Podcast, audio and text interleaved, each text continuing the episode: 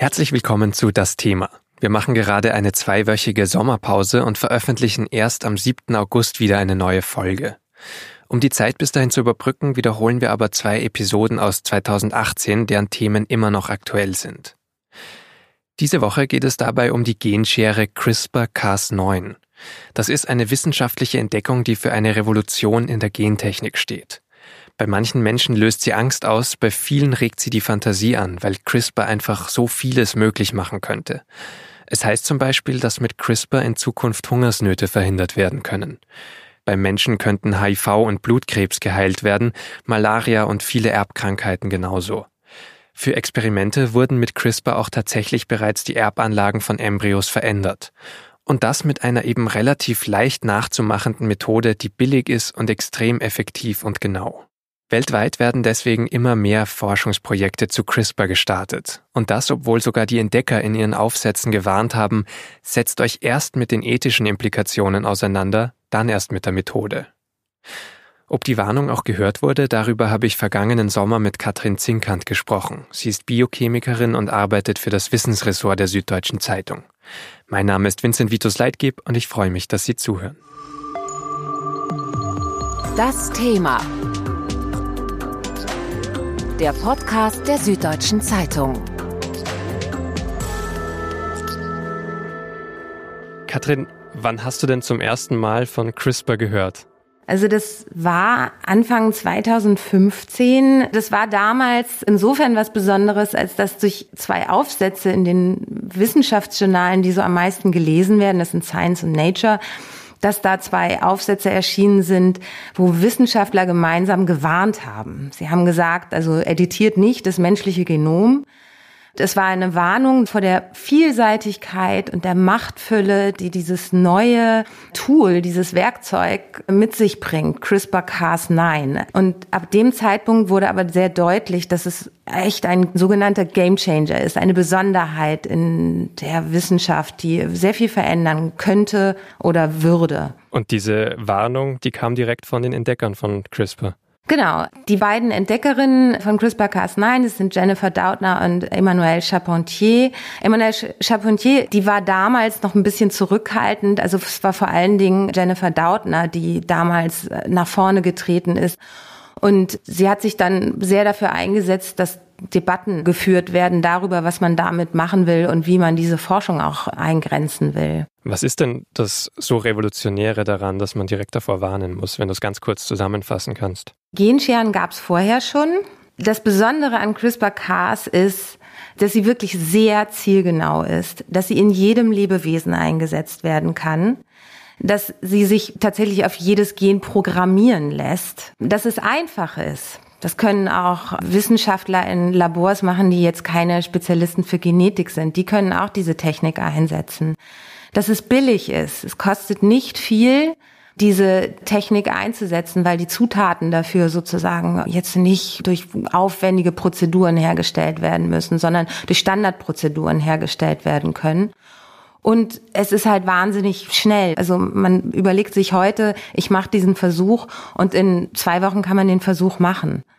Das ist schon was Besonderes. Das ist etwas, das eine unglaubliche Beschleunigung und Vielfalt auch in die Forschung jetzt reingebracht hat. Viele neue Möglichkeiten, Dinge, die man vorher nicht machen konnte, wie zum Beispiel, wenn ich jetzt noch ein Beispiel nennen kann, dass man versucht zu verstehen, wie Krebs funktioniert.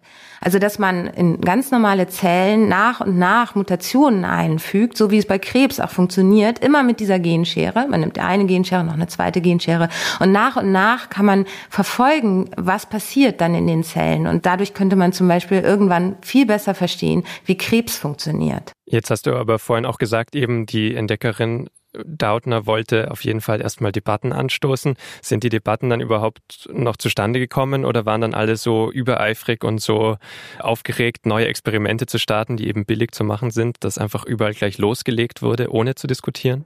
Also der Anlass für die Warnung war, dass bestimmte Experimente damals schon gemacht wurden. Also bestimmte heißt in dem Fall, es wurden schon in China von chinesischen Forschern damals erste Experimente an Embryonen durchgeführt. Und das war eigentlich auch das Thema der Warnung. Es ging darum, dass man mit diesem neuen Werkzeug auch Sachen machen kann, die vorher nicht möglich waren an Embryos. Dass man zum Beispiel hingeht und man hat einen durch künstliche Befruchtung erzeugten Embryo. Das ist ja heute eine sehr verbreitete Prozedur. Und man kann dann in diesem Embryo einzelne Gene ändern. Man muss jetzt nicht viel weiter darüber hinaus denken, um zu wissen, dass das sehr viel mit der sogenannten Designer-Baby-Diskussion zu tun hat. Und was die Forscher wollten, war, dass es ein Regelwerk gibt, das sozusagen moralische und ethische Implikationen vorwegnimmt und die Forschung auch begrenzt. Und in der Wissenschaftlergemeinde ist darüber auch unglaublich viel diskutiert worden.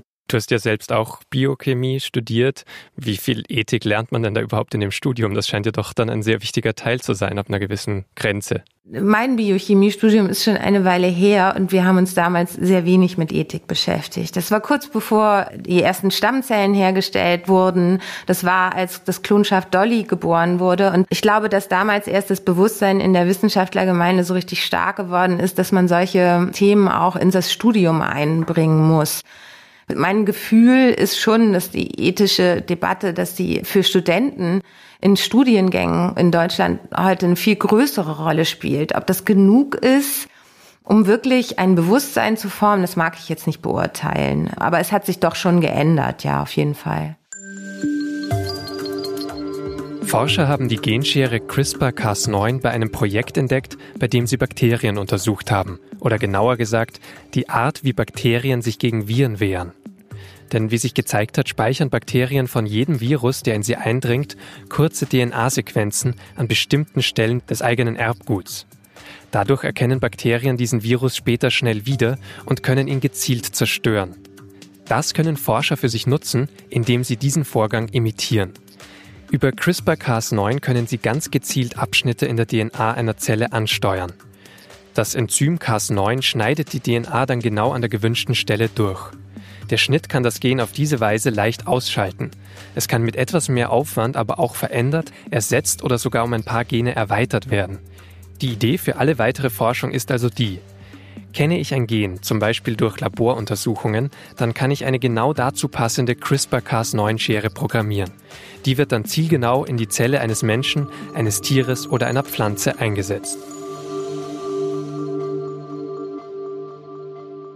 Katrin, Menschen, Tiere, Pflanzen, überall kann CRISPR-Cas9, diese Genschere, eingesetzt werden. Wo sind wir denn aber wirklich am nächsten dran, dass es auch wirklich verwendet wird oder dass es passiert? Wir reden ja viel über Medizin, wenn es um CRISPR geht. Und auch dort gibt es schon viele Ansätze, um neue Therapien zu entwickeln. Und es sind auch schon Therapien entwickelt worden, wo man jetzt Versuche macht mit Patienten. Aber das Feld, das eigentlich in der Praxis am nächsten dran ist, ist und bleibt die Pflanzenzüchtung. Es gibt viele Forscher, die schon Pflanzen entwickelt haben mit Hilfe von CRISPR-Cas, die zum Beispiel gegen bestimmte Krankheiten resistent sind, die viel hitzetoleranter sind, die Trockenheit auch besser abkönnen oder sogar Feuchtigkeit, also je nachdem, was der Anspruch jeweils ist. Es gibt inzwischen eine ganz lange Liste von solchen Ansätzen in der Forschung und das sind die Dinge eigentlich, die jetzt am nächsten praktikabel wären. Wie schnell wurden die dann entwickelt? Also wenn CRISPR-Cas9 jetzt erst 2015 entdeckt wurde so richtig oder aufkam in der Debatte, dann ging das ja irre schnell, bis die ersten Pflanzen da waren. Ja, dazu muss man sagen, ich habe es vorhin ja schon mal angesprochen, es ist jetzt nicht die erste Genschere, die es gibt. Also gerade in der Pflanzenforschung wird schon seit 2008, 2009 wird sehr viel mit sogenannten Genscheren experimentiert. Und das sind so Techniken, die natürlich eine Menge Vorarbeit geleistet haben. Der Vorteil von CRISPR ist, dass es eben einfacher, schneller, vielfältiger einsetzbar ist. Und deswegen hat diese ganze Entwicklung jetzt nochmal einen besonderen Schub bekommen. Unterscheidet sich dann zum Beispiel eine CRISPR-Tomate von einer natürlichen Tomate irgendwie im Aussehen oder in der Zusammensetzung am Ende? Grundsätzlich ist es so, dass man mit CRISPR neue Gene einfügen kann, kleine Veränderungen vornehmen kann. Man kann auch fremde Gene einführen. Also CRISPR selbst ist erstmal sehr vielseitig einsetzbar. Kommt drauf an, was man mit der Tomate macht. Wenn man in der Tomate jetzt ein Gen hat und man weiß, dass dieses Gen, wenn man ein, zwei Buchstaben verändert oder wenn man dieses Gen ausschaltet, dass man eine besonders bevorzugte Eigenschaft, zum Beispiel die Tomate schmeckt dann einfach besser oder sie wird größer. Solche Eigenschaften. Also wenn man weiß, dass dieses eine Gen dafür zuständig ist und man kann dieses Gen mit CRISPR ausschalten, dann würde sich dieses Produkt, also diese Tomate, in keiner Weise unterscheiden von einer Tomate, bei der das zufällig passiert. Und solche Dinge passieren ja zufällig. In der Natur passieren ständig Mutationen. Ob das jetzt günstige oder ungünstige Mutationen sind, das hängt total vom Zufall ab. Und man kann das auch oft nicht so genau erkennen. Das ist vielleicht auch ein Unterschied zu dieser Technik, wo man einfach vorher schon weiß, was man macht. Da passiert also gerade sehr viel in der Landwirtschaft. Das ist auch das, wo CRISPR am ehesten schon angewendet werden kann. Wie sieht's denn in der Medizin aus? Was sind da die nächsten Pläne? Also was jetzt gerade in der Pipeline ist, das sind vor allen Dingen Therapien, die auf Blutzellen ausgerichtet sind. Das heißt vor allen Dingen blutbildende Zellen. Also alle Krankheiten, Blutkrebs, genetische Defekte der Blutbildung, auch Sachen wie HIV-Infektionen, die ja nur eine Form von weißen Blutkörperchen betreffen, lassen sich sozusagen jetzt anvisieren. Die Therapien, die es momentan gibt, sind solche Therapien, die auf das blutbildende System zielen und für die, die diese Zellen, die dann behandelt werden, auch aus dem Körper entnommen werden. Weil sie dann besser kontrolliert werden können. Genau, also sowohl die Behandlung selbst ist dann einfacher, weil man nicht versuchen muss, im Körper die Zellen zu finden mit einem bestimmten Vehikel, das man erst noch haben muss, einem sogenannten Vektor. Dafür werden Viren verwendet oder so, wo man dann sozusagen die CRISPR-Schere einpacken müsste, um das entsprechende Gewebe, das krank ist, auch zu finden im Körper sondern man nimmt einfach die Zellen, die man behandeln will, raus und dann kann man CRISPR im Grunde dazugeben und die Korrektur vornehmen oder die Veränderung, die man haben will. Und wie läuft das konkret dann ab in der Bluttherapie? Die blutbildenden Zellen sind ja im Knochenmark und Knochenmark kann man entnehmen. Das kennt man von den Knochenmarkstransplantationen. So, und das funktioniert dann so, dass das kranke Knochenmark, wo Gendefekte in den blutbildenden Zellen sind, entnimmt, dann wird es im Labor behandelt, also dann wird im Grunde CRISPR dazugegeben. Das wird auch wieder abgebaut, also die Schere kehrt nicht mit den Zellen zurück in den Körper. Und dann untersucht man natürlich auch in Proben, ob das funktioniert hat und dann gibt man das den Patienten zurück. Und dann sollten sich vor allen Dingen die Zellen vermehren, in der Defekt korrigiert werden konnte. Und das ist eigentlich schon das ganze Prinzip. Es ist im Grunde wie eine Knochenmarkstransplantation, nur dass der Patient sein eigenes Knochenmark zurückbekommt und nicht das eines fremden Spenders. Jetzt wurde aber trotzdem auch schon eben an Embryonen getestet mit dem Verfahren, zum Beispiel um eine vererbte Herzschwäche zu beseitigen. Das dauert aber dann trotzdem noch, bis das irgendwie zu einer Anwendung kommen könnte, also dass man tatsächlich Krankheiten schon versucht zu verhindern. Naja, also in der Embryonenforschung ist es derzeit so, dass noch sehr viel darüber diskutiert wird, welchen Sinn diese Forschung eigentlich haben soll. Im Moment ist der Sinn, den das hat, in erster Linie der, dass man Erkenntnisse über die Entwicklung von Embryonen bekommen kann. Also es gibt rein theoretisch natürlich die Möglichkeit, eines Tages Embryonen heilen zu können. Also man hat einen kranken Embryo und man hat vielleicht drei kranke Embryonen durch Zufall bei einer IVF. Und die Eltern hätten aber gerne ein gesundes Kind. Und das ist jetzt eine sehr hypothetische Situation. Die wird auch nicht sehr oft vorkommen. Aber dann hätte man die Möglichkeit, im Embryo diesen Defekt auch mit CRISPR auszuschalten. Sofern es sicher ist, sofern die Risiken, die man heute ja auch schon kennt und sieht, sofern die ausgeschaltet sind bis dahin. Was sind das für Risiken? Es ist schon so, dass CRISPR jetzt oft nicht nur an den Stellen schneidet, an denen es schneiden soll. CRISPR schneidet manchmal an anderen Stellen. Man hat inzwischen auch in Studien gezeigt, dass völlig zufällig ausgewählte Abschnitte der DNA irgendwie verschwinden können im Genom der Zelle, die behandelt wird und dass man da natürlich mit einem bestimmten Augenmerk drauf gucken muss. Dass diese Risiken nicht generalisierbar sind und sehr stark von den Umständen abhängen, unter denen die Untersuchungen gemacht werden, ist auch klar. Insofern ist da noch viel Forschung nötig, um zu gucken, was jetzt in der Medizin die Risiken eigentlich sind. Aber es ist schon so, dass es Schnitte gibt an unerwünschten Stellen. Das ist eigentlich auch von Anfang an bekannt gewesen. Nur welches Ausmaß das hat, das ist bis heute nicht wirklich klar. Und deswegen muss man da sehr vorsichtig sein. Das heißt, wir könnten auch neue Krankheiten kreieren über CRISPR. Das ist natürlich klar. Im menschlichen Organismus könnte man neue Krankheiten hervorrufen. Also das ist ja schon bei alten Gentherapien so gewesen, wenn mit den alten Möglichkeiten der Gentechnik, die auch schon medizinisch in Versuchen eingesetzt wurden, versucht hat, in Kindern zum Beispiel mit einer extrem starken angeborenen Immunschwäche das kaputte Gen, das dafür verantwortlich ist, sozusagen einzufügen neu, damit sie ein funktionierendes Gen haben. Da ist dieses Gen oft an falschen Stellen eingesetzt worden und da kam es dann zum Beispiel zu Leukämiefällen. Und das sind Dinge, damit muss man natürlich immer ganz vorsichtig umgehen. Deswegen ist CRISPR jetzt auch nichts, was man morgen in der breiten Klinik einsetzen sollte. Aber man muss auch dazu sagen, weil wir jetzt gerade von Risiken sprechen, es ist ein großer Unterschied zwischen Risiken in der Pflanzenzüchtung und Risiken in der Medizin. Wo liegt der? Wenn man bedenkt, wie heute Pflanzen gezüchtet werden, welche Methoden dafür eingesetzt werden. Ich glaube, das ist auch vielen Menschen nicht so richtig bewusst, dass da auch Methoden zum Einsatz kommen, die extrem starke Eingriffe in das Genom von Pflanzen darstellen. Viel stärker als CRISPR es jemals machen würde oder könnte. Also ich vergleiche das immer gerne so, das ist so wie, als würde man einen Stecknadelkopf treffen wollen und mit der Schrotflinte draufschießen.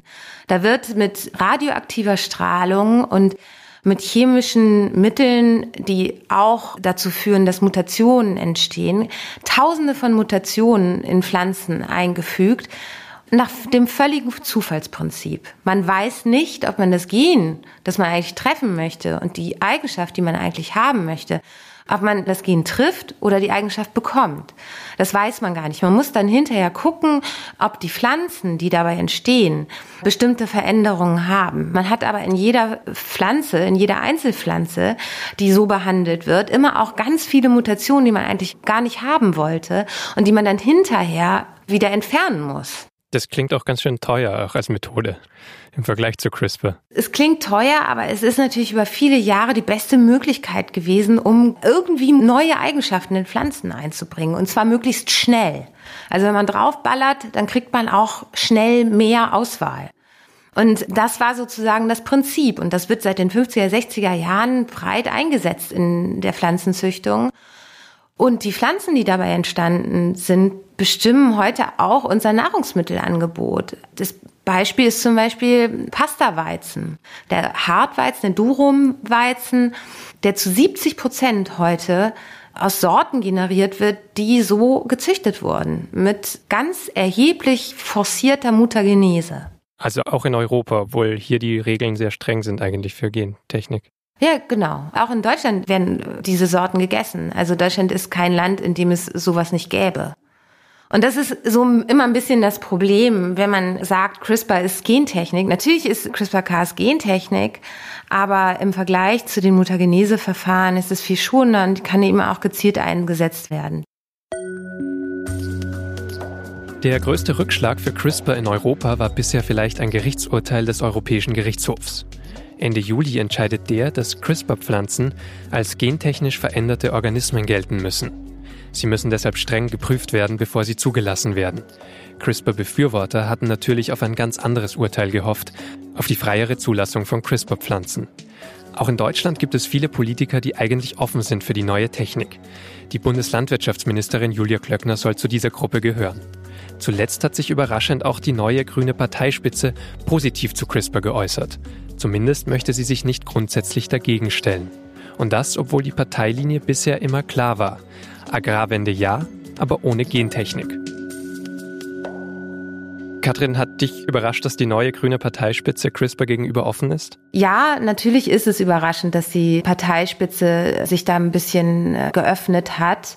Aber ob das jetzt bis an die Parteibasis durchgedrungen ist, das würde ich auch bezweifeln. Ich glaube, es gibt gerade in der Grünen Partei immer noch sehr viele Mitglieder, die absolut und eindeutig gegen jede Form von Gentechnik sind und auch CRISPR-Technologien ablehnen.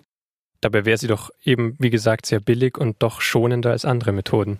Die Bauern müssen sich irgendwie anpassen an den Klimawandel, der nicht mehr von der Hand zu weisen ist und wirklich auch zeigt, dass er da ist. Und natürlich wäre es schön, da Pflanzen zur Verfügung zu haben, die ein bisschen besser mit Trockenheit zurechtkommen, die auch ein bisschen mehr Salz abkönnen, die gegen Schädlinge von sich aus resistent sind, so dass man eben gar keine Insektizide oder so weiter mehr benutzen muss. Das wäre alles ganz schön. Es ist natürlich nicht die Universallösung für die Landwirtschaft. Natürlich ist es das nicht. Also nachhaltige Landwirtschaft hat extrem viele Schrauben, an denen man drehen muss.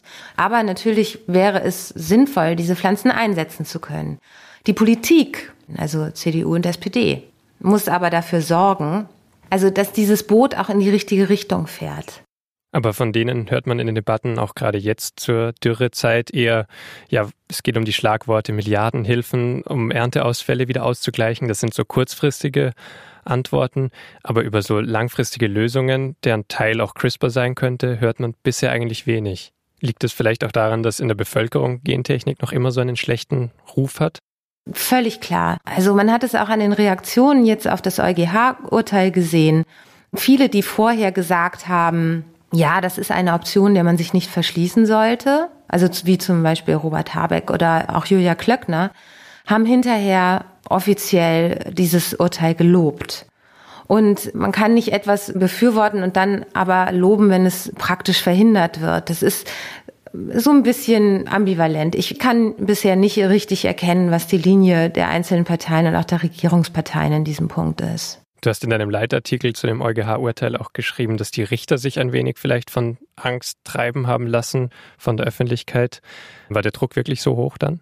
Was für mich der entscheidende Punkt war, dieses Urteil auch als wirklich als große Überraschung aufzunehmen und ja auch verwundert zu sein darüber, wie die Richter da geurteilt haben, war die Begründung, die sie geliefert haben. Es geht in der Begründung der Richter um Risiken. Sie sagen einerseits, dass die Mutagenese mit radioaktiver Strahlung und Chemikalien als sicher gilt, sagen auf der anderen Seite, dass die Risiken von CRISPR noch nicht bekannt sind und dass man da erstmal gucken müsste und mehr forschen müsste, um zu verstehen, was für Risiken es da geben könnte. Und das zeugt nicht besonders von wissenschaftlicher Kenntnis. Ob jetzt sie von Angst getrieben war, ja, den Eindruck konnte man schon gewinnen. Weil die Angst vor Risiken ist ja das, was vieles in unserer Gesellschaft antreibt. Auf welcher Ebene könnte man dieses Urteil denn jetzt nochmal rückgängig machen? Kann die Politik da jetzt überhaupt nochmal sagen, okay, nein, wir versuchen es trotzdem nochmal, wir versuchen das trotzdem gesetzlich festzulegen, dass mit CRISPR weitergearbeitet werden darf, auch in der Landwirtschaft? Wir haben europäische Gesetze dazu. Und das EuGH-Urteil ist für alle Mitgliedsländer bindend. Es kann auch nicht rückgängig gemacht oder angefochten werden, so wie jetzt ein Strafurteil. Das ist das, was die Experten, die Rechtsexperten mir dazu gesagt haben. Es gibt vielleicht die Möglichkeit, eine neue Anfrage zu stellen, denn auch dieses Urteil ist ja durch eine Anfrage von französischen Bauern zustande gekommen.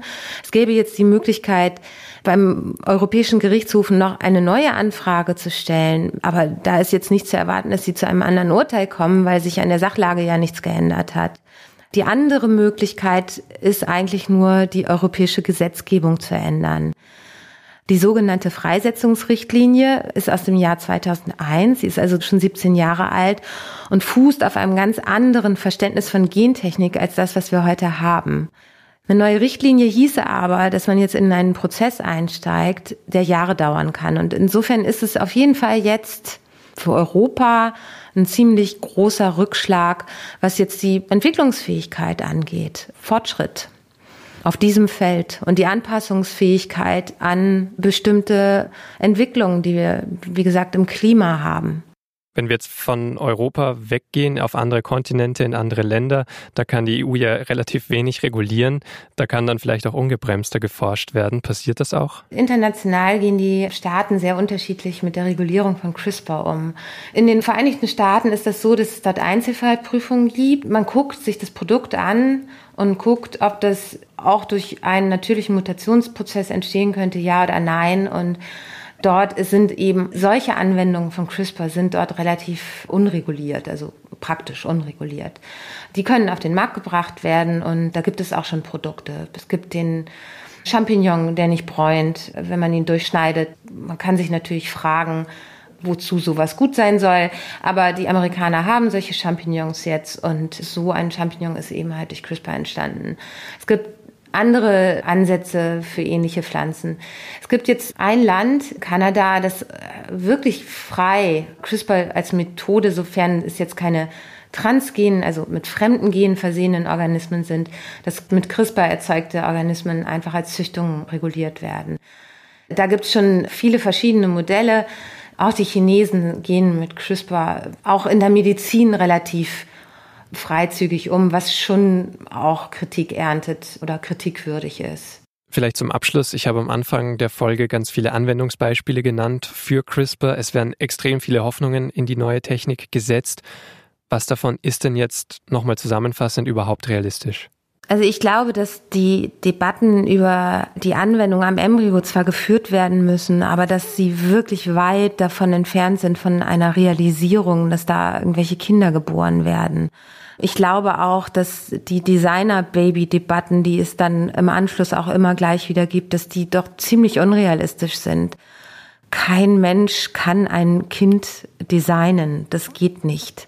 Und selbst wenn man 50 Intelligenzgene kennen würde und könnte die alle durch CRISPR verändern, dann wäre immer noch nicht gesagt, dass das Kind wirklich intelligent wird. Das sind so Fantasien, die natürlich auch immer ein bisschen dem Vertrauen in neue Technologien im Wege stehen. Ich glaube aber, dass natürlich sehr viel Potenzial sowohl in dem medizinischen Einsatz von CRISPR steckt, also gerade was so Leukämien angeht, was andere Erkrankungen des Blutsystems, Bluter. Und ich glaube, dass man hier durch den Einsatz dieser neuen Therapiemöglichkeiten mit CRISPR sehr vielen Menschen helfen kann und dass das auch in 10, 15 Jahren durchaus der Fall sein wird, jetzt vielleicht nicht in voller Breite, aber es wird kommen. Das, was, wie gesagt, an der Realität am nächsten dran ist, ist die Pflanzenzüchtung. Und hier muss man einfach dafür sorgen, dass die Regulierung eher dahin geht, bestimmte Produkte auszuschließen, die egal durch welches Verfahren entstehen, die zu einem vermehrten Einsatz von Herbiziden oder so weiter führen können.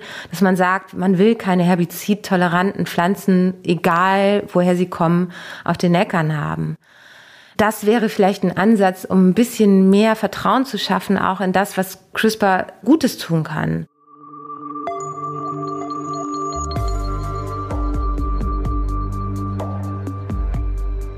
Das war das Thema für diese Woche und wie schon zu Beginn gesagt, war das eine Folge, die wir im August 2018, also vor einem Jahr, aufgezeichnet und ausgestrahlt haben. Unsere nächste reguläre Folge von das Thema erscheint dann am 7. August nach unserer kurzen Sommerpause. Wenn Sie uns bis dahin neue Themen vorschlagen wollen, wenn Sie Anmerkungen oder Kritik haben, können Sie uns gerne an podcast.sz.de schreiben. Wenn Sie aktuelle SZ-Podcast-Folgen hören wollen, gibt's die zum Beispiel bei unserem werktäglichen Nachrichten-Podcast auf den Punkt oder beim Sport-Podcast und nun zum Sport jeden Montag. Alle Infos auf sz.de-podcast. Danke fürs Zuhören und bis zum nächsten Mal.